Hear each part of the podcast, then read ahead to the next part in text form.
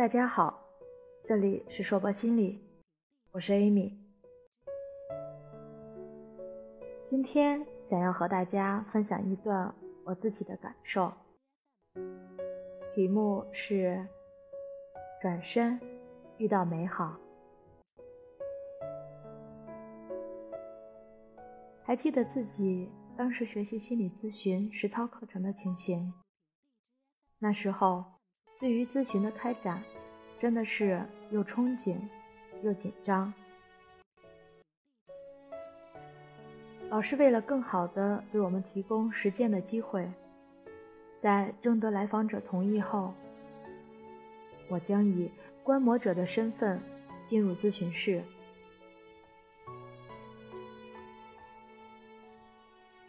在那一天到来之前。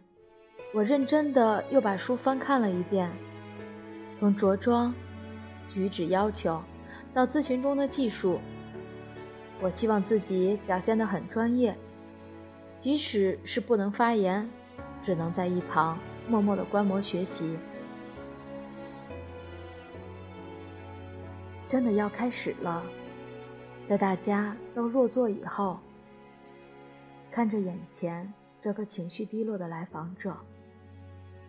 我担心，他要是一直这么沉默，可该如何是好？还好，在老师的启发下，他开口了，但是很明显，语无伦次，没有逻辑的说着。我紧张的听着老师的每一句话，不放过任何一个细节。中间真的有那么几次。我都觉得，如果是我自己在咨询的话，肯定忍不住开口指导的时候。但是老师又没有，他只是温和的问着：“还有呢？然后呢？”这样的问题。第一场咨询跟下来，我竟然看不出任何书上出现的技术的痕迹。直到后来，我才发现，摄入性会谈中的倾听，不就是该体现在这里吗？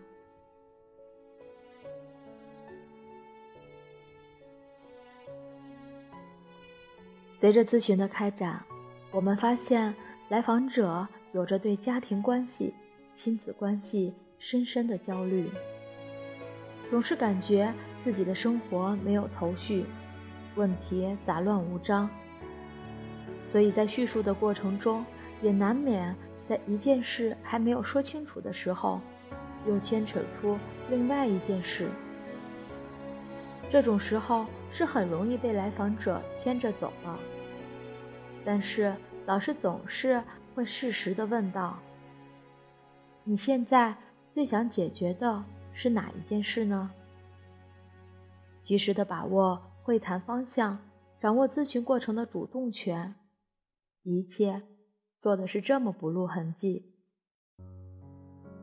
那些书上说到的看似生硬的技术，积极在定义、自我暴露、绘画分析、香庭疗法，在现场案例看来是那么的顺理成章。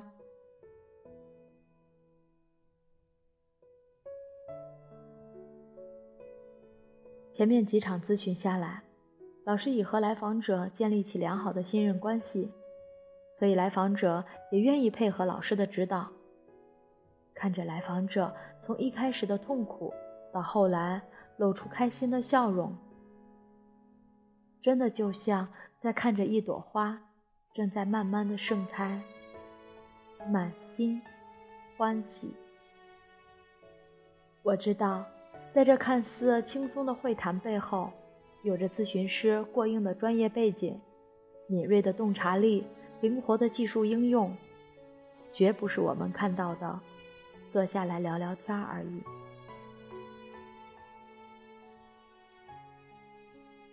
其实，在很多影视作品中出现的心理咨询的片段，可能让大众产生了心理咨询就是你把问题告诉咨询师。咨询师告诉你应该怎么做，然后你的问题就解决了。其实通过这次实战观摩，我更觉得心理咨询是一个自我成长的过程。这个过程需要的是自己去面对问题，自己去解决问题。在这段关系里，咨询师只能帮你面对问题，不能替你解决问题。这一点必须知道。而且很多问题是我们多年形成的，需要解决，就必须去面对，并且尝试改变。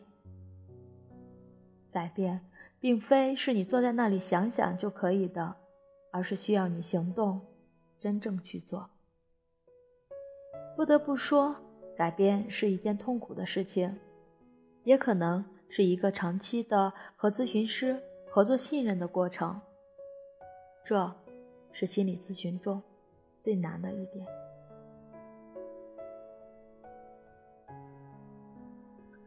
老师经常会强调，小的改变就是好的开始。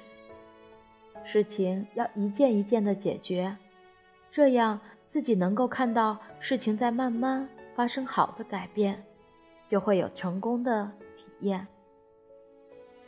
任何时候，只要开始了。就不晚。肯定来访者在咨询中每一次发生的好的改变，坚定他对自己的信心。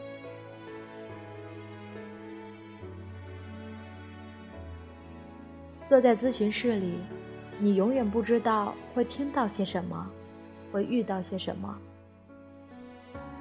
只是在这样一个安全的环境里。见证欢乐，释放伤痛。咨询过程何尝不是一场勇敢的冒险？那些脆弱，整合后，才有可能遇见美好。